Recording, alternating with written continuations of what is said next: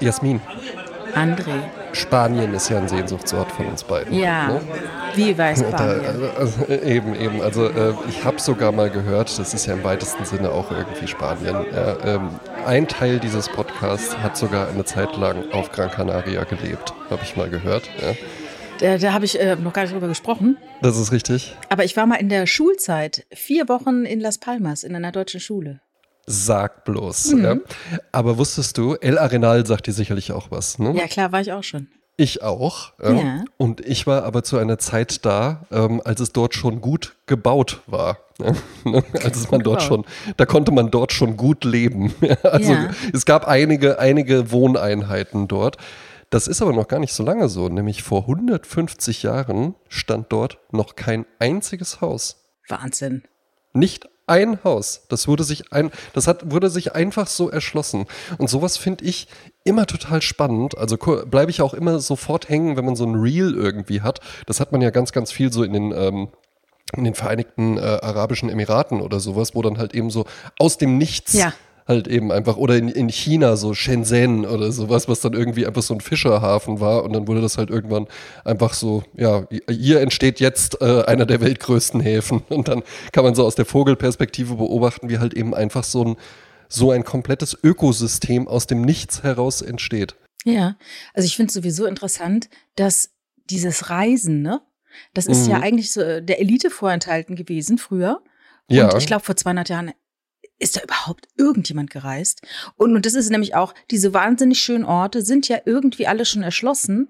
Aber vor 50 Jahren konnte die Elite halt solche Orte finden und urbar machen sozusagen. Mhm. Für den Tourismus letztendlich, ne? Genau, ne? Und man, man, man konnte das dann eben einfach alles aufbauen. Und da gibt's ja auch, äh, ich habe mal äh, das Vorwort für eine äh, fotografische Publikation äh, tatsächlich geschrieben. Ach so, ich Da dachte gelesen. der, äh, da hatte, ja, macht man tatsächlich, also man muss sagen, macht man ja eigentlich nicht. Ja, man, Ja. man, man stellt sich immer so vor, dass dann Leute so, ah, das ist ja, äh, da, da werde ich ja jetzt erstmal eingeführt in die Publikation, aber insbesondere bei Bilderbüchern machen wir uns nichts vor. Nein, die Texte werden nicht gelesen. Man blättert sie von hinten nach vorne durch, auch wenn der Fotograf Eben. sich eine tolle Choreografie ausgedacht hat. Danke, danke für diese Idee, ja, und dass das jetzt alles so aufeinander aufbaut und, und dann äh, im Daumenkino einen Regenbogen ergibt, aber äh, nein. Ich habe dieses Buch nur eigentlich nur einmal aufgeschlagen, nämlich als ich in dem Laden interessant wirken wollte und nicht einfach so, als ob ich es nur wegen des hübschen Covers kaufen würde. Ja, übrigens, das Konzept Daumenkino, ne? Ja. Das ist ja äh, total irre. Also ich habe so eine Visitenkarte, ne? Äh, die ist ein Daumenkino. Das Oh, heißt, das ist aber wenn, cool. ja, wenn du auf der einen Seite das Daumenkino benutzt, dann äh, siehst du halt ganz viele Sachen, die wir gemacht haben, ganz viele Filmbeispiele. Und wenn man das umdreht, Eure, unsere ja, eure Visitenkarte ist das. ja, von unserer Firma. Und äh, Das ist ja cool. Und wenn man die, wenn man es umdreht, dann siehst du jemanden, der sich, der quasi langsam so die Hand zu dir hinhält und dir die Visitenkarte gibt. Und die allerletzte Karte ist dann tatsächlich die Visitenkarte. Und das habe ich kürzlich jemandem gegeben. Wow, Jasmin. Und- und wollte ihm das das ist zeigen. ja Art Directors Goldnagel. Ja, wir sind halt. Eyecatcher, ja. Und dann Ja, ja. habe ich dem das gegeben, habe gesagt, er soll das mal, äh, er kann sich das anschauen. Und er hat nicht gewusst, wie man dieses Daumenkino bedient. Ach was. Also der blätterte da durch und ich sagte, das ist ein Daumenkino und der wusste das nicht. Und da dachte ich so, ist es jetzt schon so outdated, ein Daumenkino? Aber dir ist es offensichtlich ein Begriff und ich war kürzlich in der Spinnerei in Leipzig und da hat ein Künstler auch einen ganze Automaten voll gemacht mit verschiedenen Daumenkinos, die sehr witzig waren. Ja, gut, Jasmin, man muss halt eben auch sagen, also äh, ich bin da jetzt vielleicht auch nicht die beste Referenz. Ja, ist ne? die Frage, ne, tatsächlich. Ja. Aber du, Ja, dir ist also- es auf jeden Fall vertraut. Mir ist es sehr, sehr vertraut und ich finde das auch sehr, sehr schick. Ähm, und ich finde, das ist wirklich äh, eine ganz, ganz tolle Idee. Also es ist ja eine, eine hammergeile Visitenkarte, Mhm. Absolut. wirklich. Das ist ja ein richtiger Eyecatcher. Würde ja? ich jetzt Und- aufstehen, könnte ich dir direkt zeigen. Ja, ja, komm, dann überbrücke ich einfach kurz. Ja. Ja. Ähm, Vegas ist ja halt eben auch so ein, äh, so ein Ort, der so aus dem Nichts entstanden ist. Und ich finde das einfach so faszinierend, zu was Menschen auch in der Lage sind, wenn die halt eben sagen, so, und jetzt gucken wir einfach, das geht. Das kriegen wir irgendwie hin, hier in der Wüste das entstehen zu lassen. So, ich sehe es, es ist ein sehr, sehr schönes Bild von Jasmin drauf, Jetzt was ich muss- auch kenne. Jetzt muss ich das Ja. irgendwie.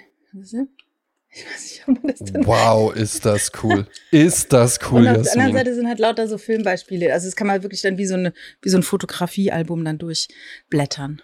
Nee, richtig gut. Also Ja, es ne? ist eigentlich, also ne, mittlerweile äh, wäre das wahrscheinlich beim äh, ADC, dann müsstest du noch irgendwas, äh, weiß ich nicht, Pride Flag und, und, und wir haben hier irgend so eine äh, Website, immersive Website oder sowas gemacht. Darf ich Aber mal so in ganz den kurz? 90er Jahren. Ich, darf ich mal ganz kurz, ich mache noch einen ganz Mini-Exkurs, weil es mir gerade eingefallen Mhm. ist.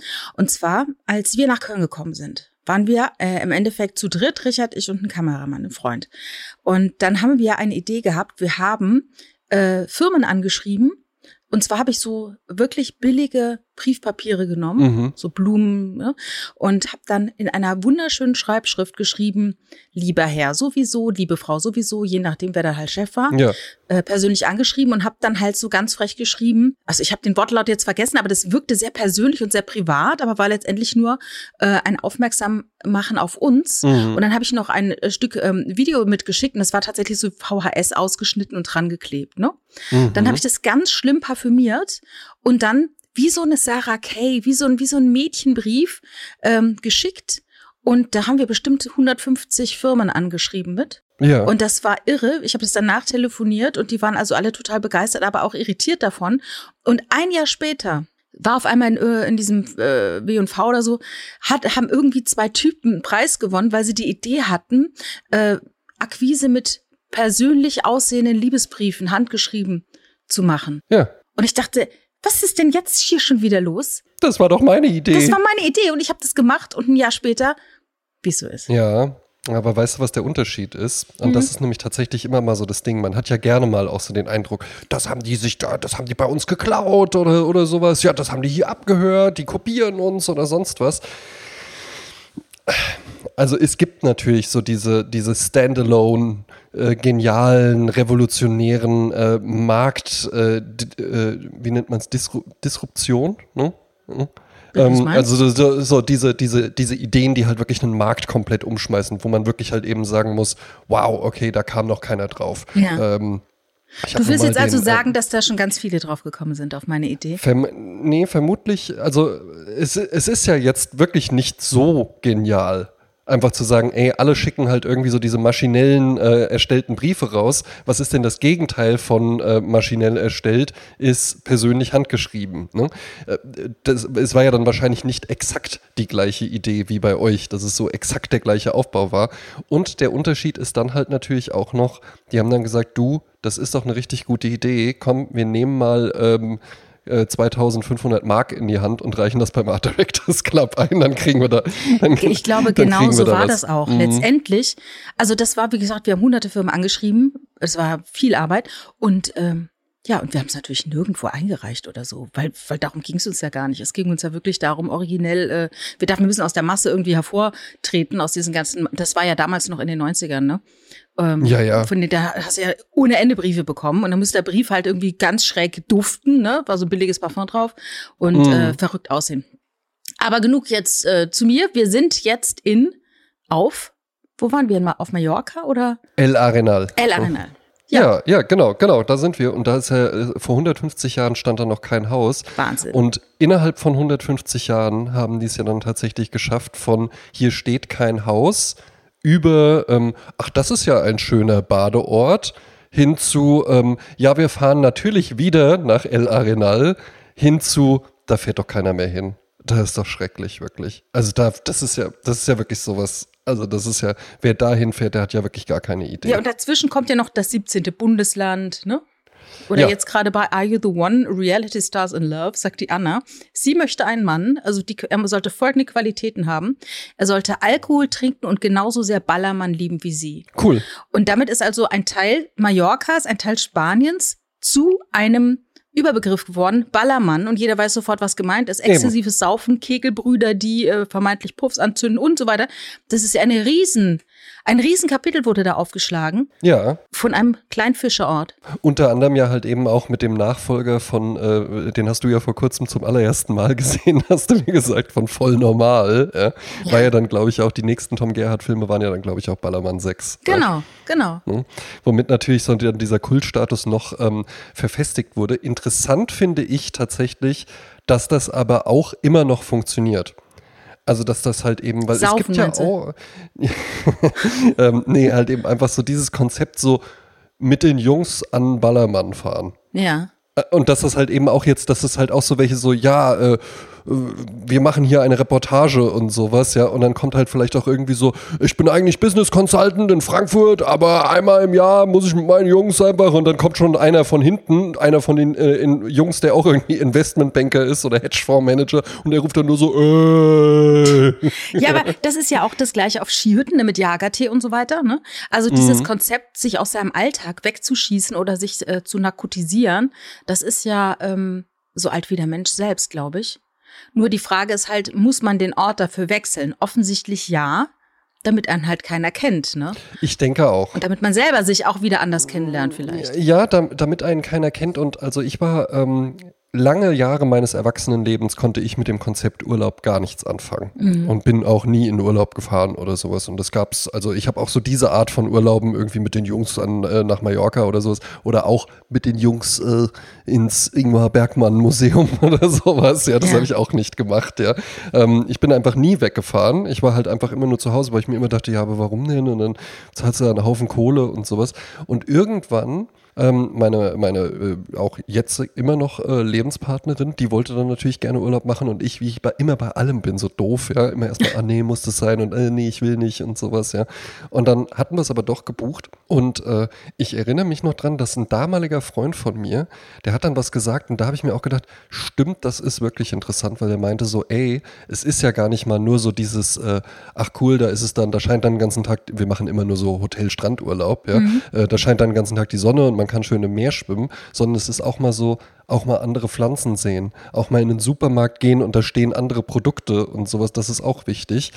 Und das habe ich mittlerweile total verinnerlicht, dass das halt eben auch wichtig ist. Und ich glaube, in einer vielleicht etwas abgestumpfteren Form ist das auch für so einen Ballermann-Touristen halt eben so, weil ja, natürlich, der wird jetzt auch nicht das ganze Jahr über äh, für mich nur bitte ein halbes Glas trockenen Rotwein oder so und dann wird am Ballermann richtig losgelegt oder sowas, sondern da wird wahrscheinlich ansonsten auch gerne mal getrunken, aber es ist dann halt eben nochmal was anderes, wenn man irgendwie sagt, ah cool, und jetzt ist das hier in einer ganz anderen Umgebung, ganz andere Menschen, ganz andere Gerüche äh, äh, und vielleicht halt eben auch einfach, hier bin ich jetzt auch mal ganz anders. Aber dieser ganze Tourismus, da hatten wir das letzte Mal ja schon ein bisschen von, äh, dieser Overtourism, Ja, Da gibt's ja ganz viele verschiedene Perspektiven darauf zu schauen. Natürlich gibt es Massentourismus und es gibt auch so ein, ich erinnere mich in den 80ern, ist eine Freundin meiner Mutter nach Südamerika und war dort in so einer, nicht so einer gated Community, aber so, ich sag mal sowas wie Club Robinson. ja. Und äh, das war halt abgeschottet. Es war, ich weiß nicht, in welchem äh, südamerikanischen Staat es war, aber es war kein Unternehmen dieses Staates, sondern ein äh, Unternehmen aus USA oder wenn es Club Robinson war, wie auch immer, oder Europa. Und dort waren also auch nur Angestellte, die nicht aus Südamerika kamen. Also du warst quasi komplett so wie so ein Satellit da reingepfropft. Du nutzt quasi dieses Land und die, die Vegetation und so und das Meer. Und dann äh, Buffet ohne Ende. Und dann wurde dann das, was die nicht gegessen haben, wurde dann äh, an den Zaun gebracht und den Einheimischen, die haben sich dann da drauf gestürzt und hat sie gesagt, das ist so furchtbar. Ja. Sie wird nie wieder in ein Land reisen, äh, wo dieser Unterschied zwischen denen, die da Urlaub machen und denen, die da leben, äh, so groß ist, was die Finanzen angeht. Ja, also das ist natürlich, äh, das ist natürlich schrecklich. Ne? Da könnte man ja halt eben auch einfach mal das mit einem Paravar oder sowas ein bisschen abschirmen. Das äh, möchte ich mir natürlich jetzt dann auch ungern angucken, während ich da irgendwie gerade einen Pina Colada mit Sahne trinke. Nee, aber das ähm, habe ich mir dann auch immer zur Maxime gemacht, dass ich auf gar keinen Fall irgendwo hinreisen möchte, wo Menschenrechte nicht geachtet werden. Ne, so. Ja. Also das, das, äh, das äh, nur wegen der Landschaft oder so finde ich das nicht in Ordnung.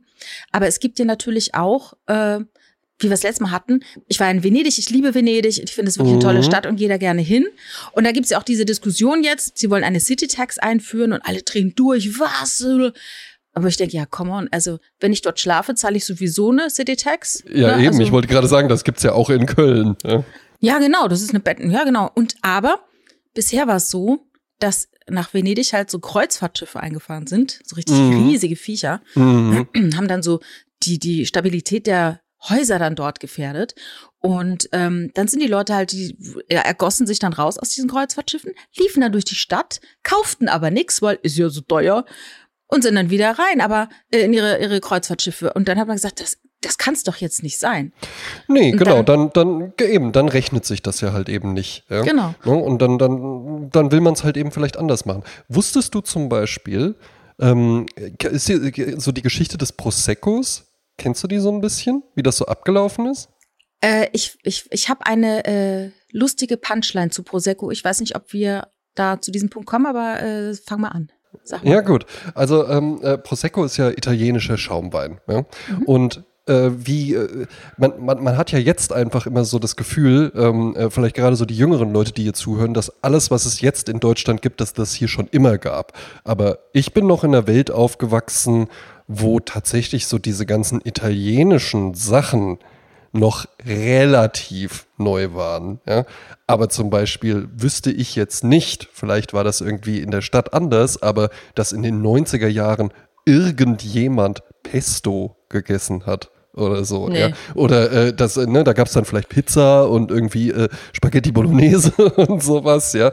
Ähm, solche Sachen vielleicht schon, aber so dieser ganze Italian Lifestyle und sowas, das gab's alles nicht. Ja?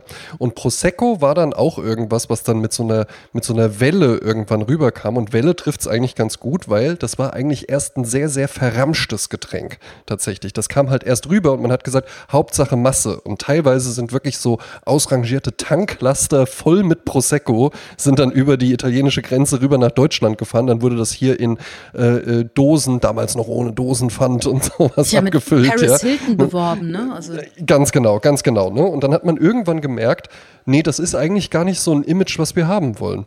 Das ist eigentlich gar nicht so das, wie wir hier unser, unser Nationalgut irgendwie so verramschen wollen. Und jetzt wollen wir das halt irgendwie anders haben. Und dann hat man auch so eine Herkunftsbezeichnung eingeführt, so wie man es auch von Champagner oder Cognac oder sowas kennt, ja. Und so wurde dann nach und nach auch aus dem Ramsch-Produkt Prosecco wieder so ein bisschen so ein edleres Produkt. Ja, ja und weißt du, wer sich darum gekümmert hat? Äh, der Podcast Prosecco Laune, ja. Good point, nee. Äh, es war der Landwirtschaftsminister äh, Luca Zaia unter Berlusconi damals, der sich darum mm. sehr bemüht hat. Der kommt aus der Region Venetien. Ähm, seines Zeichens auch mein Vermieter der Ferienwohnung, Il Prosecco Relais. Ich weiß nicht, habe ich doch, glaube ich, mal erzählt. Ich erzähle es ja, gerne nochmal. Ja, vielen, natürlich, sofort. Vor vielen Jahren war ich in einer wunderschönen Villa oder in einem Neubau eingemeißelt in einen Stein, also in so einen Felsen mit Pool und allem Zip und Zap. Kann man immer noch googeln. Prosecco Relais. Mhm. Und wir waren quasi die Zweiten, die dort überhaupt Ferien machen durften. Äh, die haben da quasi angefangen, das als Ferienwohnung zu vermarkten und mhm. waren unfassbar günstig, weil sie keine Ahnung hatten, was sie dafür verlangen konnten. Also es war luxuriös. 20 Euro. Es war fantastisch. Und das war ja dieser Typ, wo ich sagte, das ist, war so ein, so ein Italiener, so ein schlank, Jeans, weißes Hemd. Der kam dann mit einem äh, Empfangskorb. Darin waren dann halt eingelegte Zwiebeln mit Thunfisch gefüllt, ein Prosecco, ne, also die ja, natürlich. Spaghetti und so weiter. Und dann habe ich ihn ja gefragt, wie die Mikrowelle funktioniert in dieser Küche. Die, die Küche war so luxuriös, wie ich sie noch nie irgendwo in Deutschland gesehen hatte. Mhm. Und er war dann auch so, zwei äh, äh, Herzen schlugen in seiner Brust. Auf der einen Seite das italienische Macho-Herz, nach dem Motto, habe ich doch keine Ahnung, wie eine Mikrowelle funktioniert. Ja. Und die andere Seite war so, ich bin ein Mann, ich muss alles kennen, was Technik ja, angeht. Ja, ich muss es ihr erklären. Und äh, ähm, dann irgendwann kam glücklicherweise ein Anruf, der dann diese ganze Situation unterbrochen hat. Und äh, äh, sein Klingelton war eben Samba Party von Santana. Und es ist so ein ganz Och, schöner Jemine. Kuschelsong. Und so. Das ist ja wie, aus so, wie aus so einem Roman, den man an der Kasse kaufen kann. Ja, das war so cool. Na, und dann war es eben so, dass ich dann ähm, äh, in den Ort gegangen bin zum Supermarkt. Und dann haben die gefragt, wo kommt ihr denn her? Ne? Und dann hat sich herausgestellt, die hatten irgendwie Duisburg eine Eisdiele, dieses ältere Ehepaar, und sind dann nach Jahren halt wieder zurück an ihren Ort, mhm. äh, wo sie äh, ursprünglich sich auch kennengelernt hatten und haben uns gefragt, ob wir beim Minister wohnen. Ja. Und das wusste ich gar nicht. Und dann stellte sich heraus, das war halt der Besitzer dieser Ferienwohnung, war Luca Zaya. Und dann bekam ich halt raus, dass, ich, dass der sich total eingesetzt hat dafür, dass der Prosecco eben nicht mehr verramscht wird, sondern die Prosecco-Region, genauso wie die Champagner-Region, eine geschützte Region ist, nach dem Motto, in diesem Bereich darf man Prosecco anbauen und ihn auch so nennen und im restlichen Bereich dann eben nicht. Ja, und damit darf ich mich dann jetzt auch endlich zu erkennen geben, Jasmin. Ich habe das alles nur inszeniert, damit wir uns endlich wiedersehen. Maske abgerissen. Aber so, so ist es ja jetzt auch mit Venedig. Ne? Ja. Weil, also, das kam ja jetzt auch nicht, das sind ja keine Piratenschiffe, diese Kreuzfahrtschiffe, die dann einfach so, haha, wir fahren jetzt Mit hier in die Stadt rein oder sowas, ja. Ja. Sondern irgendwann gab es ja vermutlich auch jemanden, der sich dachte, nee, das ist eine richtig gute Idee. Da kommt dann zahlungskräftiges Publikum, die machen hier irgendwie eine, eine Rundfahrt, die sind dann nur einen Tag da, die verstopfen hier nicht die Hotels und sonst was. Wir haben mit denen keinen Aufwand, die wollen dann lecker was essen, noch ein paar Andenken mitnehmen, die kaufen dann auch irgendwie die überteuerten Sachen am Hafen oder sowas, irgendwelche Masken und so und dann sind die wieder weg und dann hat man aber halt irgendwann festgestellt, mh, funktioniert doch nicht so gut. Ja. Ja, das ist so, das ist ja dieses Ding, am Anfang macht es einem Spaß, da denkt man, ach, jetzt kommt Geld rein, Devisen, weiß ich was, und irgendwann kippt's dann. Genauso wie auf Mallorca, wo die irgendwann sagten, ach, da haben wir eigentlich gar keinen Bock, eh, diese ganze Eimersaufnummer und so. und die Mädels, die dann betrunken in den Gegenden rumliegen und die Jungs, die dann, naja, auf jeden Fall ähm, hat man dann angefangen zu sagen, das, das muss jetzt mal aufhören, äh, jedenfalls nicht in dieser Form. Und da Ja. gibt's ja eine verschiedene Techniken, die sie dann anwenden, ne? weiß nicht, ich weiß ja nicht, welche Hebel man da so in Gang setzen kann als Regierung. Einmal saufen schon mal verbieten.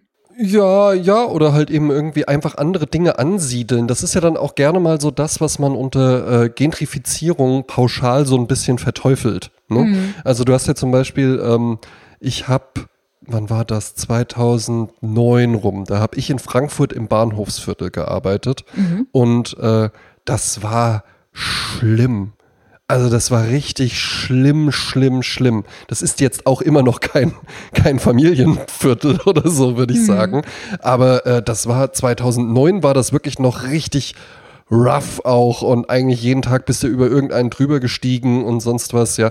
Das gibt's da auch alles immer noch, aber nach und nach hat die Stadt halt eben da auch einfach Restaurants angesiedelt und hippe Bars und sowas und wie es halt eben immer so ist, ne? Und dann nach und nach und dann kommt irgendwie, ist es vielleicht erst günstig da zu wohnen, dann wird da so ein bisschen was aufgebaut und ich glaube, so kann man Stadtviertel schon auch entwickeln, Ja. indem man da halt eben einfach mehr ansiedelt. Ich zum Beispiel wohne ja auch in so einem Viertel, was halt früher einfach, einfach wirklich ein, ein, ein schlimmes kriminelles Viertel auch einfach war. Ja? Mhm. Hier gab's zum hier unten, dann ich, ja, ja, bin ich, bin, nee, bin ich, nee, ich bin einfach Teil der Gentrifizierung Ja, tatsächlich, ja. Das ist ja jetzt nicht, weil ich mir denke, haha, ja, und sowas, ja, sondern das hat sich ja halt eben einfach so ergeben, weil halt hier irgendwie, es war, ich hab, bin als Student hierher gezogen, es war hier relativ bezahlbar und dann bin ich halt eben dabei geblieben und war aber auch Teil dieses Prozesses und ich erinnere mich noch, der vorherige Besitzer des Kiosks, der hier bei mir an der Ecke ist, wo ich dann immer Zigaretten und sonst was kaufe, da bin ich irgendwann mal reingekommen und dann meinte der so, das war ein ganz kluger Typ, ja, und der meinte dann so, du André, hast du mal einen Moment? Ich so, ja, was gibt's denn? Ähm, ich wollte mal mit dir über mein Zeitschriftensortiment reden. Weil guck mal, ich habe jetzt hier so ein paar äh, äh, neue Zeitschriften einfach noch mit reingenommen und das war dann irgendwie so die Brand 1 und sowas gab es dann plötzlich da. Und äh, äh, dann meinte er so, ja, weil mir ist halt aufgefallen, also das Viertel hier, das hat sich halt einfach sch- schon stark verändert so in den letzten zehn Jahren. Er hatte den Kiosk da schon eine Weile, ja. Und hier wohnen halt jetzt immer mehr so Leute wie du. ne? und, und die will ich ja halt eben auch abholen und ansprechen. Und wa- was hältst du denn davon? Und, und ne, was, was würdest du gerne noch so hier kaufen? Fand ich damals sehr, sehr clever. Und der hat mir dann eben auch erzählt, du, das ist noch nicht lange her. Da war in dem Kiosk war auch noch ein Internetcafé und da gab es halt einfach konkurrierende Gangs, die sich Ach. hier auf der Straße Schießereien am helllichten Ja, Tag äh, geliefert haben. Und in dem Internetcafé von dem wurde halt einfach mal einer erschossen. Ach, irre. Ne? Ja. Also so, so, so irre kann es halt eben gehen. Und dann entwickelt sich das aber halt eben auch so. Ich glaube, es ist, man kann das tatsächlich besser steuern, als man so denkt. Ja? Ähm, es ist dann aber halt eben auch so ein kollektiver Wille irgendwie nötig, dass dann irgendwie, vielleicht musst du so Impulse setzen und dann so nach und nach kommt das dann halt allmählich. Also guck mal auch zum Beispiel, welchen Stellenwert jetzt Paris hat oder New York City. Das ist noch interessanter. Ne? Das, ist, das ist ja halt eben einfach, äh, das habe ich jetzt nicht live miterlebt, ich war ja auch noch nie in New York, ja, aber das muss ja halt eben wirklich so in den 80er Jahren, in den 70er Jahren radikal anders gewesen sein. Also da war das halt einfach keine Stadt, wo man gerne mal hin wollte Ja, oder ja. sowas, ja. Zum Sondern da war das halt eben, genau, ne, da war das halt, da hatte das nicht so diesen Glamour-Faktor oder so. Ja, aber ist, man darf ja auch nicht vergessen, bei dem ganzen Overtourism oder diesem Massentourismus, die ähm, Demokratisierung des Fliegens. Früher war wirklich Fliegen für reiche Leute. Das Mhm. konnte sich kaum einer leisten. Jetzt natürlich dadurch, dass, dass jeder Ort der Welt irgendwie anfliegbar ist, zieht es natürlich dann ganz viele Leute an. Und dadurch willst du natürlich deine Stadt dann auch attraktiver machen, wenn die Leute alle nach Manhattan kommen. Ne? Dann siedeln sich dann natürlich auch mehr Leute an, Eben. die dann Tourismus, genau. die, die Touristen irgendwie abholen. Ne? Und Ganz jetzt habe genau, ich auch ne? was ähm, erfahren oder ähm, man darf ja nicht vergessen, dieses ganze Airbnb zum Beispiel ist ja auch eine, eine, wie soll ich sagen, eine Entwicklung. Ist auch eine Demokratisierung. Ja, Ja. Ist auch eine Demokratisierung. Ja, aber es ist tatsächlich aber auch ein Teil des Problems, Mhm. dass du eben ähm, Wohnungen, die eigentlich für Leute, die dort wohnen könnten, Ja. versperrst. Also nehmen wir jetzt zum Beispiel London, ne? Mhm. Also ich höre, London ist eine wahnsinnig teure Stadt und es gibt ganz viele Wohnungen, die dort vermietet sind, aber wo keiner wohnt, weil entweder die Leute so reich sind, dass sie sagen, ich habe in jeder schönen Stadt irgendwie eine Wohnung, die zahle ich halt, ist mir doch egal. Ja, oder halt eben einfach, weil es weil's, weil's, weil's, äh, Spekulationsobjekte für Genau. chinesische Hedgefonds oder sowas sind. Genau, ne? genau. Und dann hast du dann halt äh, jemanden, stell dir vor, du erbst jetzt eine Wohnung in London.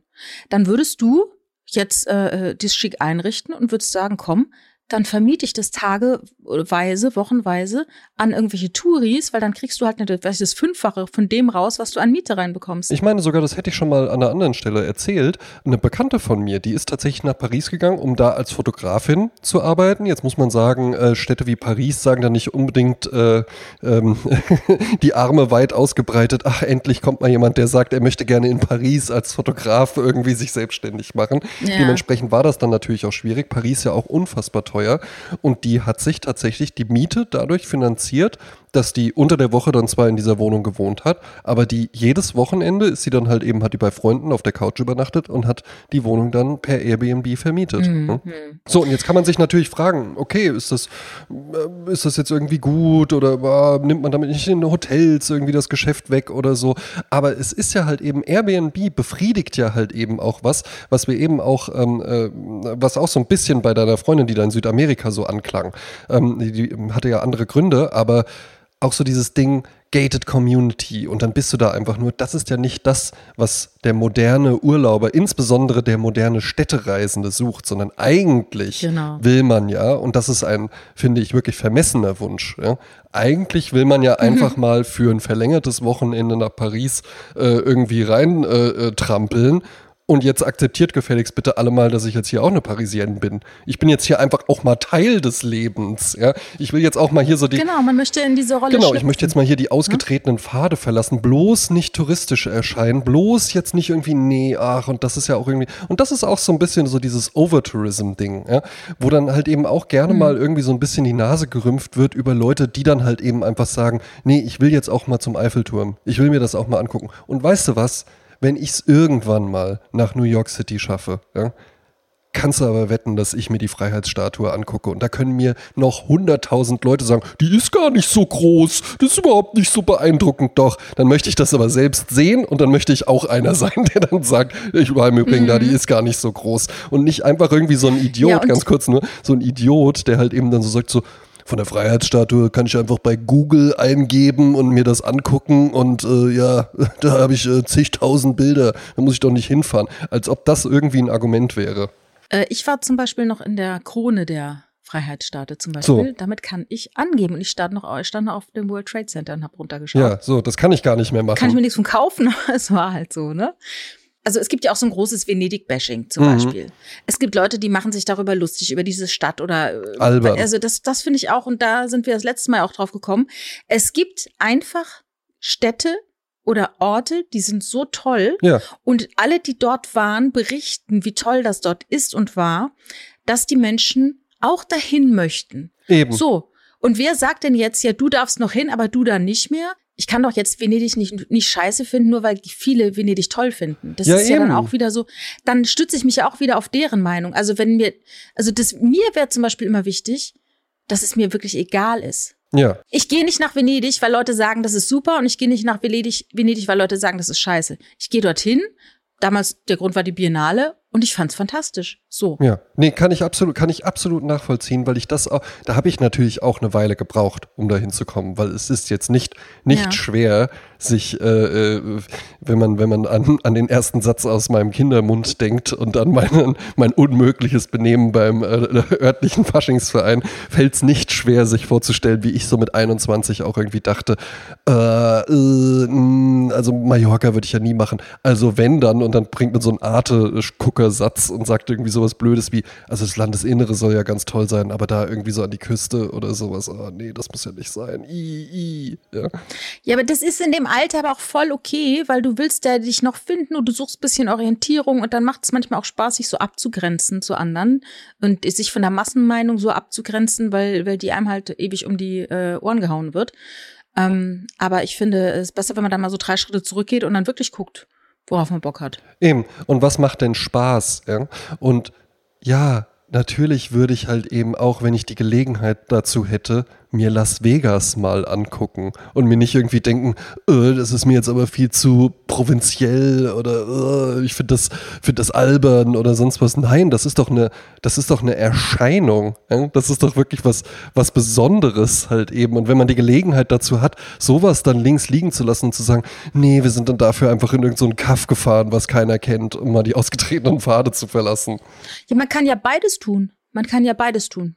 Wie es der Stenger ja auch gemacht hat in unserer Folge. Der hat das so gemacht, ja, ja, ja. ja. Ich, ich, erinnere mich. Ja. Mhm. Ähm, nee, das, äh, sowas finde ich, finde ich äh, tatsächlich auch komplett albern und Venedig ist halt eben einfach eine schöne Stadt und da halt eben dann auch wirklich mal, also, ne, ja, es gibt da dann halt eben auch Cafés und die sind halt eben dafür gemacht, dass du dir dann als wirklich stumpfer Tourist einfach nur denkst, okay, ich habe mich jetzt halt eben hier hingesetzt, weil ich auch keine Lust hatte, mehr groß rumzusuchen und dann bezahle ich halt eben 16 Euro für einen Espresso oder sowas, ja.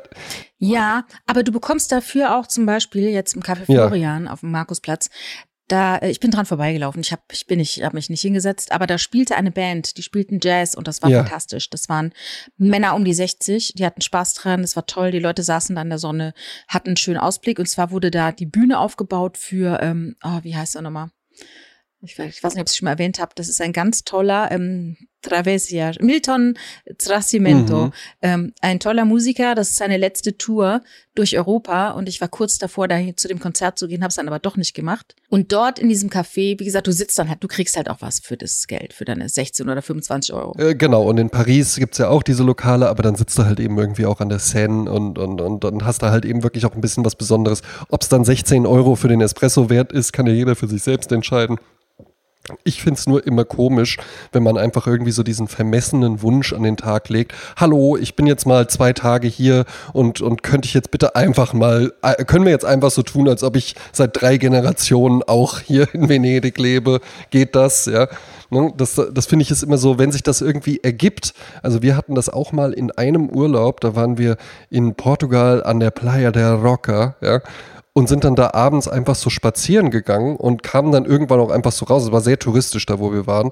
Ähm, ist auch, er hat immer so einen Beigeschmack, wenn man das sagt. Ne? Also da war halt eben einfach, da war dann halt eben viel Fun für, hey, du bist jetzt gerade eine Woche hier und hast Bock einfach vielleicht ein paar Mädels kennenzulernen oder ordentlich einen zu saufen oder sowas. Ja, das geht jetzt hier. Das ist damit gemeint. Ja? Und dann, dann gingen wir, aber wir waren einfach nur so am Spazieren und am Unterhalten und liefen dann einfach so weiter und kamen dann da irgendwann raus. Und dann wirklich kilometerweit davon dann schon entfernt war dann plötzlich so eine Kneipe. So eine kleine Kneipe. Und da hörte ich einfach schon, wie wir da dran vorbeiliefen, so aus dem Innenhof, ja, hörte man schon, dass da jemand gerade so Schlagzeug spielt, so ein Jazz-Schlagzeug, aber nicht jetzt so, sondern mit so Schneebesen. Und dann liefen wir da so hinten rum und dann waren da so, so bunte Lichterketten mit großen Glühbirnen. Finde ich immer herrlich. Finde ich, macht sofort eine tolle Atmosphäre. Große Glühbirnen bunt äh, äh, angestrichen. Und da spielte dann so, eine, so ein äh, äh, Gitarrentrio, Jazz halt eben. Und wir setzten uns dann dahin, das war direkt wirklich an der, an der Steilküste, konntest dann runtergucken aufs Meer. Und dann kam ähm, äh, der äh, portugiesische Mann, dem die äh, Kneipe gehört, und äh, begrüßt uns halt eben erstmal so und, und, sprach halt eben Portugiesisch und merkte dann aber auch an unserem Englisch recht schnell, das sind, das sind jetzt keine Engländer, das sind auch keine Amerikaner, das sind Deutsche und sprach uns dann auf Deutsch an. Ja? Und da kam der da kam der nämlich aus Deutschland. Ach, Hatte der hier in, der, in, der, in einem Fünf-Sterne-Hotel irgendwie äh, als Barkeeper gearbeitet und ist dann zurückgegangen und hat dann eine Bar aufgemacht.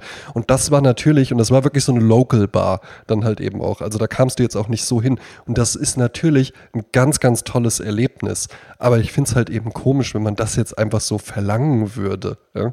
Also wenn du halt, du bist doch wirklich auch Tourist. Du bist ja dann halt eben auch wirklich nur ein Wochenende da. Und wenn du jetzt fünf, sechs Mal ein Wochenende hinfährst, dann ergibt sich das ja halt eben auch von ganz alleine, dass du dann sagst, ah nee, hier, da weiß ich jetzt, da, da waren wir beim letzten Mal, das war irgendwie ein nettes Café und dann, als wir das dritte Mal da waren, da haben wir da irgendwie, waren wir mal abends in so einem Club, lass uns da doch nochmal hingehen. Und das ist doch auch viel, viel schöner, wenn sich das organisch ergibt, als wenn man das irgendwie dann von so einem Buzzfeed-Artikel irgendwie so abarbeitet oder so. Ja, wobei ich auch glaube, dass es gut ist, wenn die Touristen auf den ausgetretenen Pfaden bleiben. Ja, eben damit eben nicht jeder so Lonely Planet mäßig, von wegen ich bin der Individualtourist und es sind dann halt in jedem, jedem Jahr Millionen Individualtouristen, die dann in jeden Winkel äh, gehen, wo man sagt, jetzt könnt ihr mal bitte dort bleiben, wo wir für euch den Platz vorgesehen haben. Dann hätte ich diese Kneipe gar nicht entdecken können, weil dann wäre da ja alles voll gewesen mit Hipstern, die irgendwie sagen, oh, das ist ja cool hier und sowas. Ach, Jazz, ich liebe Jazz. Ja.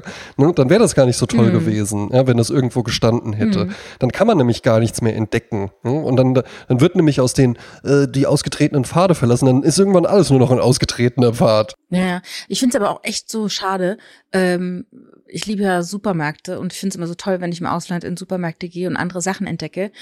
Aber es gibt natürlich total viele Sachen, die jetzt überall sind, ne? Also die, ne, das ist dann, ja, aber man ist ja selber schuld, ne? Man reist ja auch, man ist ja auch Teil der Globalisierung. Ja, naja, und vor allen Dingen, ähm, da, das ist ja tatsächlich auch, wir hatten auch immer schon mal so dieses Thema, ja, die Innenstädte und sowas und was müssen, was könnten die denn jetzt irgendwie machen und so, weil äh, an sich, ich kann ja alles und viel, viel mehr kann ich ja halt eben im Internet bestellen. Und wenn ich jetzt gerne HM-Klamotten haben möchte, dann bringt es mir herzlich wenig, dafür in die Innenstadt zu gehen und dann da irgendwie mich an, an äh, zwei äh, 14-Jährigen irgendwie vorbeizudrücken. Dann habe ich das besser irgendwie von zu Hause bestellt. Dann kommt es nämlich hierher, dann ziehe ich das an und wenn es mir nicht gefällt, schicke ich es wieder zurück.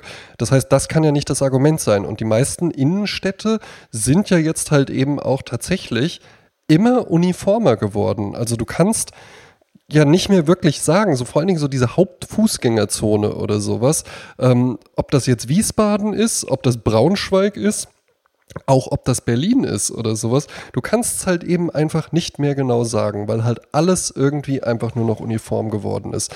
Und was auch auffällig ist, es ist immer mehr Essen. Ja? Innenstädte bestehen eigentlich fast nur noch aus Essen, was jetzt ja nicht schlecht wäre. So im Gegenteil, das wäre ja eigentlich sogar wirklich ganz nett. Aber das Essen, was da angeboten wird, ist ja dann halt eben nicht irgendwie was äh, Besonderes oder Regionales oder Einzelmeisterisches oder sowas, ja, sondern es sind dann halt eben auch einfach die Ketten. Und ja gut, auch da kann man sich dann halt eben fragen, ja, wie, wie ist das passiert? Ne? Wollten wir das halt eben vielleicht? Ne? Weil ich erinnere mich auch noch gut dran, dass ich es irgendwann einfach mal äh, für wirklich großes Kino hielt, wenn ich meine damalige Freundin in Mönchengladbach besucht habe und wir sind dann nach Düsseldorf reingefahren und waren dann bei Pizza Hut eine Pizza essen und danach dann noch bei Starbucks und haben uns dann da einen Karamell Frappuccino geholt und ich habe wirklich gedacht, ja, das ist es jetzt. Also geiler geht's ja wohl. Ge geiler, ge geiler geht's ja. ja. wohl nicht. Das heißt, das, ne, weil ja. das wird auch immer mal, finde ich, so ein bisschen fälschlicherweise so, äh, die Städte, die haben sich total kaputt gewirtschaftet mit den hohen Mieten und das konnte sich ja dann auch keiner mehr leisten. Ja, gut gut. Ne? hätten denn diese ganzen coolen kleinen Läden, die alle immer toll finden, ja, und die kleinen Buchläden mit den verwinkelten Bücherregalen und sowas, hätten die denn mit günstigeren Mieten, da, daran hat es wirklich nur gelegen, dass die Mieten plötzlich so teuer waren? Das ist es ja, weißt du, die Leute, man muss ja die Dinge, die man erhalten möchte, unterstützen. Darum zum Beispiel, hatten wir ja schon mal über Äpfel. Es gibt irgendwie, was ich, 380 mhm. verschiedene Sorten von Äpfeln. Wenn du eine Apfelvielfalt möchtest, dann kauf bitte unterschiedlichste Sorten. Ja. Ne? Also die musst du halt auch konsumieren. Du musst die Dinge, die du erhalten willst, konsumieren, damit sie bleiben. Wenn du den Buchladen geil findest, da geh hin und kauf alle Bücher in diesem Buchladen, damit der bleibt. Ja, und, und vielleicht, vielleicht kann man aber auch damit aufhören, sich irgendwie immer vorzumachen, dass man alles so erhaltenswert findet. Weil, sind wir mal ehrlich, wenn ich jetzt die Wahl habe zwischen einem knackigen, saurig süßen äh, äh, Leckerschmecker-Apfel und irgendwie so einem mehligen Scheißapfel, dann denke ich mir halt eben nicht, naja, im Sinne der Sortenvielfalt esse ich jetzt mal. Ja. Nee, nee, nee, ich sag ja, was du geil findest, das musst du konsumieren, damit es bleibt. Genau, ja. Und vielleicht, ja, und vielleicht sind halt eben auch einfach, äh, ja, Eiffelturm ist halt geil, deswegen steht er immer noch da. Genau, oder wenn irgendeine, weiß ich was, irgendeine Fernsehserie gut findest, dann guckst du halt, damit die nächste Staffel kommt. Ja, eben. Ja. So. Das so, so, so tickt die Welt. Was würdest du sagen, war der, war der touristischste, touristischste Ort, an dem du je warst? Äh, Maspalomas. Und Puerto Rico unten auch. Das ist, war wirklich auch auf Gran Canaria und das war eine absolute Katastrophe. Ich wollte gerade sagen, das ist doch auf Gran Canaria, da warst du doch local. ja, aber äh, das ist ja, es gibt ja den oberen Teil und den unteren, also nördlichen und den südlichen Teil. Der südliche Teil ist ja komplett äh, vertouristisiert, also damals zumindest. Und äh, das hat mich richtig geschockt, dass da äh, für mich waren das äh, zum Beispiel Puerto Rico in die Wand gehauene Hotelzimmer. Mhm. Und es war nur Tourismus, es gab nichts anderes, es war alles nur Tourismus. Und das äh, hat mich einfach geschockt. Und dann, da, das Essen war schlecht. Leute haben ins Meer gekackt. Also Ins Meer gekackt? Ja, du schwimmst dann halt und da schwimmt dir eine Wurst entgegen und so. Und gedacht, Das ist aber interessant. ich habe keinen Bock. Bin dann mit Aber- dem Bus wieder zurückgefahren nach Las Palmas, wo es schön war. Ja, Mhm. ich war ja, ich war ja äh, letztes Jahr in äh, Mas, Mas, Maspalomas, ne? Ja, Las Palomas, ich war ja. da und ich war auch da unten am Strand, äh, Strandpromenade. Wir kamen halt eben an und dann war es noch so lange bis zum Abendessen und dann sind wir da aber auch in so ein touristisches Lokal reingegangen und ich fand's aber super. Da habe ich dann einfach so ein paar Sardinen gegessen und dann haben wir einen Liter Sangria getrunken. Ja. Und ich habe mir auch gedacht, ja, aber ist doch super. Ist doch klasse, dass es jetzt hier einfach so ein Angebot gibt und nicht halt irgendwie so, nein, das Restaurant macht erst um 17 Uhr auf oder so. Ja, weißt du, das war halt bei mir, da warst du noch nicht auf der Welt, als ich da war. Das Ah, muss, ja, es ist schon etwas her. Und ähm, das war halt einfach, ähm, es war schon touristisch, aber es war nicht, es war nicht schön für die Touristen. Ne? Also zu mich als kritische Teenagerin auf jeden Fall auch nicht. ja, ich, ich glaube nämlich tatsächlich auch, dass sich das so ein bisschen gewandelt hat, weil auch so dieser ganze, ähm, äh, die ausgetretenen Pfade verlassen, das soll irgendwie so ein bisschen handmade und so ein bisschen besonders sein und sowas. Das hat man ja sogar schon bei McDonald's gesehen, was ja jetzt, würde ich wirklich sagen, äh, so ein, eine globale Marke ist, die auch ich was auch sagen, Touristisches hat. Ne? Wenn du halt eben jetzt einfach gar nicht mehr weiter weißt, äh, ob, ob Mailand oder Madrid, ja, Hauptsache McDonalds, ja, ähm, äh, da findest du dann halt eben schon was. Und auch da ist ja zum Beispiel, wenn man mal so überlegt, in den 90er Jahren, da war das ja so diese äh, ganz, ganz glatt gebügelte Food-Fotografie mit dem perfekt glänzenden Salatblatt und der äh, perfekt fettig, aber nicht ranzig äh, aus dem, aus dem, aus der Seite des Brötchens rausquellenden Mayonnaise und sowas. Ja, und das war, das waren ja richtige Kunstwerke einfach nur. Und die sind es Ja. jetzt immer noch, nur sollen die natürlich nicht so aussehen, wie sie in Wirklichkeit aussehen, aber so ein bisschen unperfekt. So ein bisschen, bisschen Mhm. handmade. Das habe ich das erste Mal wirklich ganz krass gemerkt bei dieser, ähm, na nicht King's Selection, sondern wie heißen sie bei McDonalds? Supreme Selection oder? Ja, die, diese, diese äh, teureren Burger, die dann halt eben auch mit so einem Spiegelei ja, und die sonst haben was. nur die Restaurants der Zukunft. Ja, richtig, Mhm. ne? Und da ist aber auch die Food-Fotografie ist halt eben auch dann so ein bisschen, so ein bisschen so handmade Burgers. Ja, genau. Das ist halt auch für den etwas größeren Geldbeutel. Ja. Eben, da kostet dann auch mal so ein Burger 8 Euro. Ähm, ich habe eine interaktive Karte entdeckt. Wenn man da so drauf geht, da hat sich einer wirklich die Arbeit gemacht und hat die ganze Welt f- kartografiert Mhm. auf äh, berühmte Söhne und Töchter. Oh, sehr schön. Und sind wir, sind wir bei Deutschland schon aufgelistet? Ist es schon soweit? Nein, wir, wir sind noch nicht aufgelistet, obwohl es tatsächlich auch lebende Personen gibt, die dort aufgelistet sind. Äh, in Köln hier, äh, in meinem Viertel, wo ich bin, fälschlicherweise nicht aufgelistet, sondern eher in den Norden äh, Kölns äh, verlegt ist Heinrich Böll, Mhm. weil der wohnte ja in Beintal und in der Südstadt. Und äh, in Wiesbaden geboren, äh, 1921, ist Volker Simon. Signoret. Ach so. Simon Signoret. Sagt ihr das Nee, was? sagt mir gar nichts. Ist eine ganz große französische Schauspielerin. Eine der besten. Oh. Und äh, die ist, äh, ich habe gedacht, was ist die Deutsche? Ich konnte es gar nicht fassen. Wieso ist die, da, da hat er sich da vertan. Aber die ist, äh, ihr Vater war stationiert als französischer Soldat und da kam sie dann in Wiesbaden aus Versehen auf die Welt. Naja, gut, kann man nichts machen, ne? Nicht schlecht. Tja, ne? Pecho, Pecho Mio, es hätte auch Paris sein können. Ne? Oder, ja, oder, oder Ida Oberstein, wie bei Bruce Willis, ne? Ja, ja, Ja. das stimmt. Das ist ja, äh, ist ja, ist ja auch hier um die Ecke. Ähm, oder? Nee, jetzt habe ich Ja, mit das, das, Idstein. das ist in Rheinland-Pfalz. Ja, ja, ja, ja, aber ich habe es jetzt mit. Idstein verwechselt, Stadt was wirklich so direkt. Schmucks. Was, was ich letztens mitbekommen habe, weißt du, wer in Düsseldorf geboren ist? Erzähl. Heino. Heino. Ja. Ich dachte, du wäre in Bad Münstereifel geboren. Ja, irgendwie ging ich so, irgendwie hatte ich den halt eben einfach immer so, also ich hätte jetzt nicht gedacht, so, ja, das ist hier unser, unser Düsseldorfer Jung oder so. Echt? Wieso? Was ja, hast du denn gedacht? Keine Ahnung, Im irgendwie hatte ich halt so gedacht, weiß nicht, ja, irgendwie sowas. Ach so. ja. Nee, der hat ja hier in der Nähe sein Café gehabt. Der war ja eigentlich Konditor.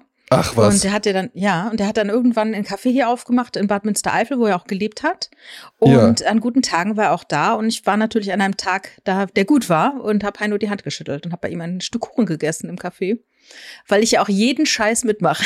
Und hat er dich dann begrüßt? Nein, das nicht. Aber war Aber sehr ist- freundlich. war sehr aber freundlich. das ist ja interessant. Der ist eigentlich Konditor. Ja. Und wie, aber weil der ja wirklich auch, also ne, äh, jetzt äh, musikalisch kann man ja äh, davon halten, was man will, aber äh, man muss ja sagen, dass der schon auch eine beeindruckende Stimme wirklich Ja, hat. natürlich, und ja, auch, auch irgendwie unique. fünf Oktaven und sowas singen kann. Ja. Ja, ja. Ich hatte früher in der Kindheit einen äh, Freund, der war da so fünf, sechs Jahre alt, der war ein riesen Heino-Fan. Mhm. Ein riesen, die Eltern konnten es sich nicht erklären. Es waren eher so angehippied. Aber der Bub, ich weiß nicht, wie er an diese Heino-Nummer gekommen ist, der war ein totaler Heino-Ultra. Sehr, ich könnte den Namen jetzt nennen, aber ich find's lustig, ähm, weil es komplett aus der Zeit gefallen war. Das war wirklich sein Held. So wie heute jemand, die, weiß ich, oder vor ein paar Jahren noch die Teenage Mutant Ninja Turtles irgendwie abgefeiert hat, so hat er halt Heino abgekultet. Das ist aber wirklich ein paar Jahre her, Jasmin. Ja, ich habe gestern, ich habe gestern äh, im Internet gesehen, James Corden, Late Night with James Corden. Mhm. Und dann hat er, das gibt so eine, so eine, ich weiß gar nicht, ob es aktuell war. Äh, oben hängt so Geld runter, ne? So Geldscheine hängen runter.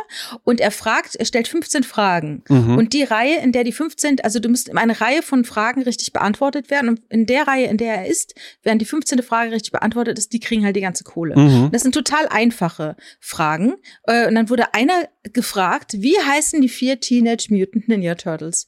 Und da habe ich gedacht, oh mein Gott, ich habe überhaupt keine Ahnung. Wüsstest du die vier Ninja Ja, klar. Sachen? Leonardo, Donatello, Raphael und Michelangelo. Oh Gott, das ist ein Generationsding, glaube ich. Ja, mit Sicherheit. Ach, ja. ich habe gedacht, das kann aber, die Frage ist doch nicht ernst. Die ist doch so schwer, dachte ich.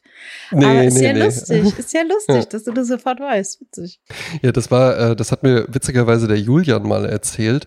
Dieses, äh, dieses Theme von der Zeichentrickserie Teenage Mutant Ninja Turtles. Ja. Das ist geschrieben von äh, ähm, dem Typen, der zum Beispiel auch das Intro von Two and a Half Men gemacht hat. Dieses Ah. Men, Men, Men, Men. Charlie Der hat das Harper ist geschrieben. doch der große Dra äh.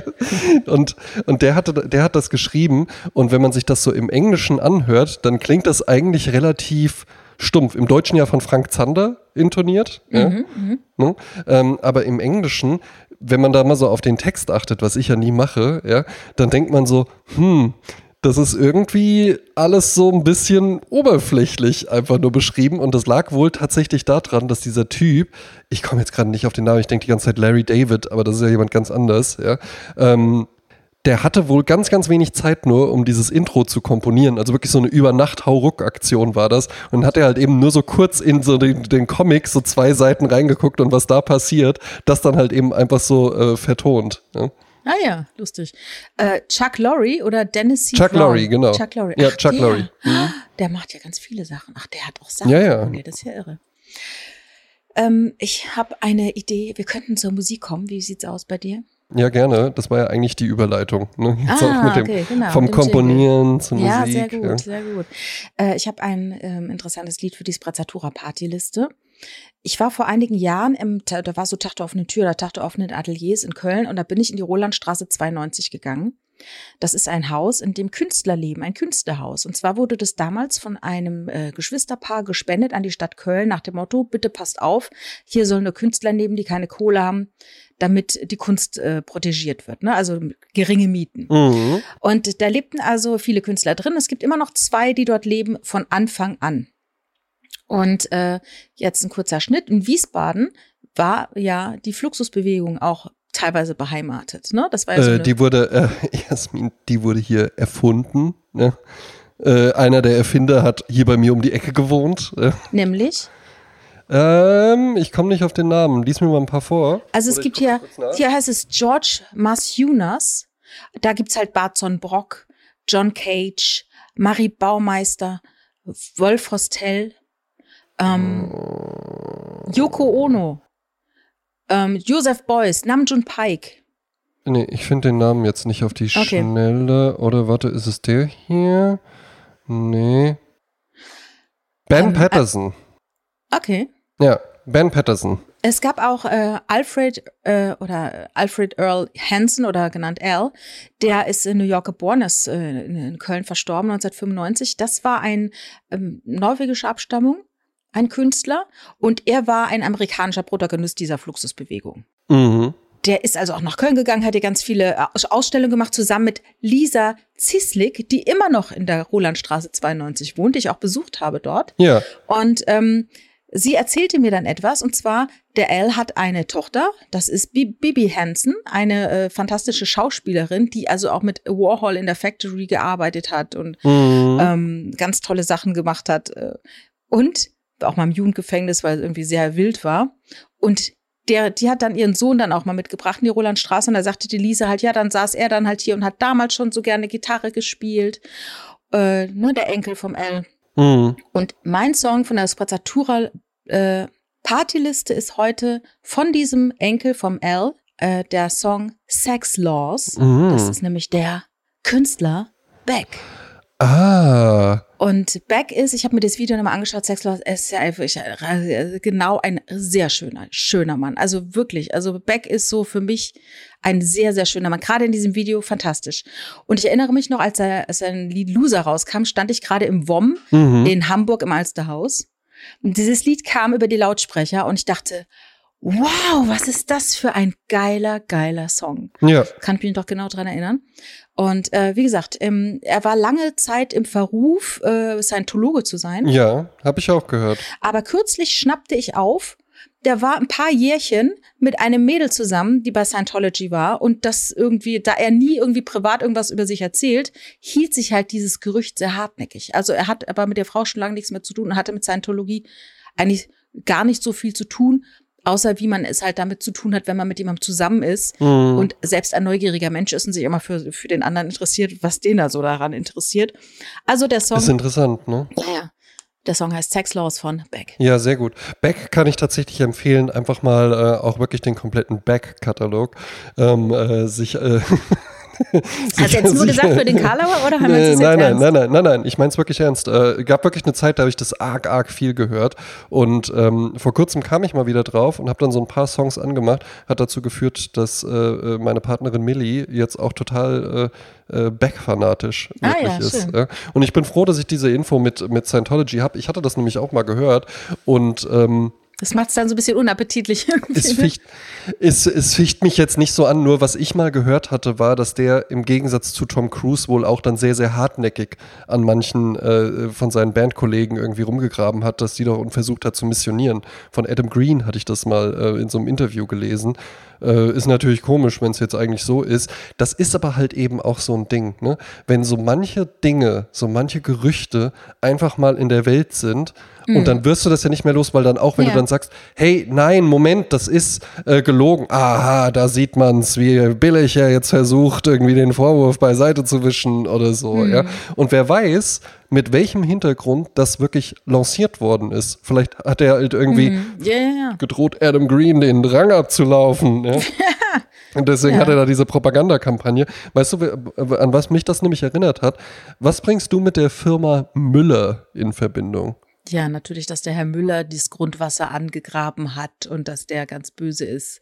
Ja, also irg irg irgendwie hält sich das und das ist wirklich auch, wenn man eingibt Müller, jetzt da muss man vielleicht noch ein bisschen mehr, aber dann kommen sofort auch so Google-Vorschläge, NPD, rechts, Nazi und sonst was, weil irgendwie irgendwann einfach mal dieses Gerücht wohl, äh, und, und ich habe mir dann irgendwann da einfach mal gedacht, ey, das, das glaube ich halt eben einfach nicht, weil vielleicht ist, vielleicht ist es so, aber dann sorgt man ja, wenn man einen laufenden Betrieb hat, das ist ja jetzt nun mal einfach keine Meinung, wo man irgendwie sagen kann, naja gut, die einen finden mich dann vielleicht doof, aber die anderen noch umso besser oder so. Zumindest jetzt nicht so im Fast-Moving Consumer Goods Bereich, würde ich sagen. Also es wäre ja dann was, was man irgendwie äh, tunlichst vermeiden würde, dass das öffentlich wird. Und da dachte ich so, das kann doch nicht sein. Und habe dann wirklich mal recherchiert und dann war das so, das ist irgendwann wohl einfach aufgekommen dieses Gerücht und hat sich dann so verselbstständigt und diese Firma und äh, Alois Müller heißt er, glaube ich, kämpfen wohl auch wirklich schon seit Jahr, seit Jahrzehnten dagegen an, dass das halt irgendwie wieder verschwindet. Haben sogar so eine ist irre. Stiftung gegen Rechts gegründet und so. Und auf der Website findest du auch tatsächlich sogar so, Das ist ja auch schon wieder verdächtig, ne? Warum machen sie eine Stiftung ist gegen natürlich rechts? auch schon wieder, ist auch schon wieder verdächtig, ne? Ja, ne? Egal, man, was du man, tust, man weiß es nicht. Ja? Aber ich finde, ja, ich finde das, Mhm. ich finde das interessant, wie solche Sachen dann halt eben einfach so entstehen können und dann kommst du da halt eben nicht mehr raus. Das ist so wie dieses Ding, wenn Oh ich halt einmal die Leute, wenn du einmal den Stempel hast, du bist verrückt.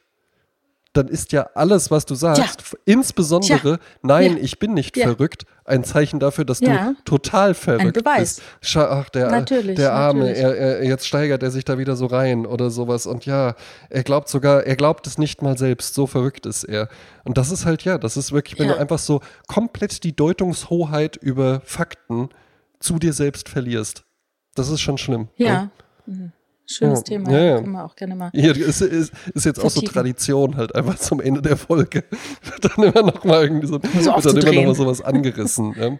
Hast du deinen Party-Song schon genannt? Ja klar, den sage ich jetzt. Äh, top aktuelle Band tatsächlich. Ich kam über äh, Big Mike Colonia und äh, Michael Narko, äh, seines Zeichens DJ und äh, äh, Entertainer, ähm, also Big Mike Colonia Entertainer, Michael Narko DJ, Ja. auf die Band Working Man's Club heißen die. Ganz, ganz junge Band äh, Mhm. tatsächlich aus England ja? und ähm, noch, noch relativ äh, frisch tatsächlich und äh, haben jetzt ein Album rausgebracht, heißt 4-4 und äh, da ist mir ein Song vor allen Dingen äh, ins Ohr gestochen und der heißt Rapture. Und der fängt so ein bisschen, also wir sind jetzt wirklich Dancefloor auch, ne? Ähm, der fängt so ein bisschen, so ein bisschen äh, äh, Klicker-Klacker-mäßig an, steigert sich dann aber immer mehr wirklich in so einen wavigen Sound rein und zum Schluss dann auch noch wirklich so coole Gitarren. Also der macht, der macht echt Laune, der macht Bock. Ja. Schön. Hast du schon einen auf die Goldstandard? Nee, hast, hast du schon was? Goldstandardliste habe ich auch was parat. Und zwar ähm, muss man ja wirklich sagen, äh, wenn ihr das hört, sei ihm auch nochmal ganz herzlich für das nette Gespräch gedankt. Äh, Maximilian Mock, das war ja wirklich eine sehr, sehr erfolgreiche Folge. Ja, ähm, insbesondere absolut, insbesondere auch auf absolut. Instagram. Und äh, du hattest äh, eine Story, einfach, ähm, weil wir ja auch viel über American Psycho gesprochen haben, mit äh, Phil Collins. Äh, der Song heißt nur Susudio, oder? Das hat, das hat Maximilian selbst gemacht. Der hat diese äh, Tonspur und hinterlegt. Ach, das ist ja cool. Ich hatte immer, ich hatte immer Roxy Music genommen. Ach, das ist ja cool. Ja. Ja. ähm, auf jeden Fall äh, ist das natürlich ein Spitzensong, den hätte man auch nehmen können. Ich habe aber mich tatsächlich für einen von Genesis entschieden. Und zwar einen, der auch einfach richtig gute Laune macht, wo man auch einfach so durch den Raum tanzen will. Es ist Invisible Touch. Okay. Ach ja, das ist der, das ist der Jasmin. Ja, jetzt. das, aber es wurde halt damals, da kannst du nichts für. ja, das ist der Jasmin jetzt. Aber, hat SWF ei, ei, ei. 3 halt tot aber das kam geritten, jetzt, aber das dieses- kam jetzt wenigstens auch ganz ehrlich. Ja, soll ich noch irgendwas nehmen, um die ausgetretenen Pfade zu verlassen? Haben wir irgendwas Das auf halt der das? B-Seite oder Du bist- sowas? Ja. Du bist halt ein Freigeist, du guckst halt nicht, war das jetzt äh, Mainstream, war das Interessiert jetzt ein mich gar nicht. Du guckst einfach, es gefällt dir. Bei mir ist es halt so, diesen Song, wie gesagt, den, der ist auf SWF 3 halt fünfmal am Tag oder zehnmal am Tag gekommen und damals hat man halt nur SWF 3 gehört und es war mir so, oh, jetzt kommt der schon wieder, ne? Aber kannst Und ja jetzt kommt er auch auf unserer Playlist und dann geht er dir auch gut rein. Genau. Ja? Dann erinnert er dich an Genau. deine Jugend. Genau, dass, dass man äh, vorurteilsfrei die Musik nochmal neu anhören muss mit neuen Und auch, und, und auch das, gerne diese Lektion in Demut. Genau. Ähm, wir haben das letzte Mal über Rente gesprochen. Ja, Und äh, da ist mir jetzt ein Album aufgefallen. Äh, dieses Album erscheint heute, am 2. September. Also es ist, erinnert mich so ein bisschen an Wilco, ist eher so Singer-Songwriter, ähm, so Männerstimme, äh, nachdenkliche Texte. Äh, ich habe jetzt einen Text, der ist also sehr, sehr künstlerisch, also die Texte sind nicht sehr eindeutig. Ne? Man Mhm. kann da sehr viel interpretieren. Ich könnte interpretieren, dass jemand äh, seinen ähm, Schwager verloren hat und das Kind ist äh, ohne wächst ohne Vater auf und ähm, der ähm, das lyrische Ich wünscht sich, dass dieser kleine Junge später Musik machen wird und äh, ein Lied schreiben wird und dann wird das Lied dann zu dem lyrischen Ich äh, dessen Song. Also ich weiß nicht, ob das ja sehr kryptisch war, was ich da gesagt habe, aber Nee. so ist Kunst manchmal. Hm, Ne? macht, macht ja nichts. Weißt du, wie ich den Text interpretieren würde?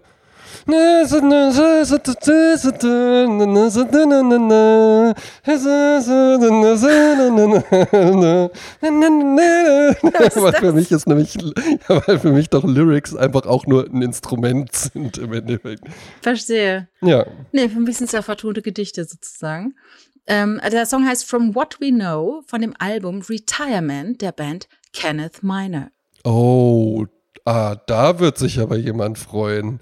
Ja, Mic Drop. Ja. Ja, aber wie schön, aber wie Schöne schön. Grüße. Ja, und beim, äh, beim, äh, es ist ja äh, Bert Christiani ja auch ein Freund des Hauses, ja, äh, das ist der Singer, äh, der, der Songschreiber und, und äh, äh, äh, Gitarrist ähm, hinter Kenneth Miner und ähm, der gibt sich auch immer wirklich arg viel Mühe. Deswegen ist das eigentlich auch, eigentlich, eigentlich solltet ihr zwei einfach befreundet sein. Weil du wüsstest, zumindest was die Musik angeht, weil du wüsstest das halt eben alles Ich könnte dann darüber schreiben, über das, was er dann singt. Du wüsstest das alles zu schätzen. Ich habe wirklich, ich habe ja sogar einen Jutebeutel von ihm hier, von der Band, wo dann auch was draufsteht, Ja. äh, ein, ein cooler Lyric-Part und wo ich wirklich aber auch so ein halbes Jahr dann gebraucht habe, bis ich so erkannt habe, ach stimmt, das ist eigentlich echt ein guter Gedanke, ne? Vorher Das war das für mich ich einfach nur Grauwert. Ja, André, jetzt ist der Tag schon wieder Prima, rum. aber ich weiß, was wir jetzt bestellen. Ja. Äh, würden manche vielleicht einfach sagen, ach, das ist so ein kommerzielles Venedig-Getränk, aber Legende aus Harrys Bar. Zwei Bellini, bitte. Danke. oh ja, sehr gut, sehr gut. Hatte ich gar nicht in Venedig, deshalb tut sehr gut. Gerne. Tschüss. One.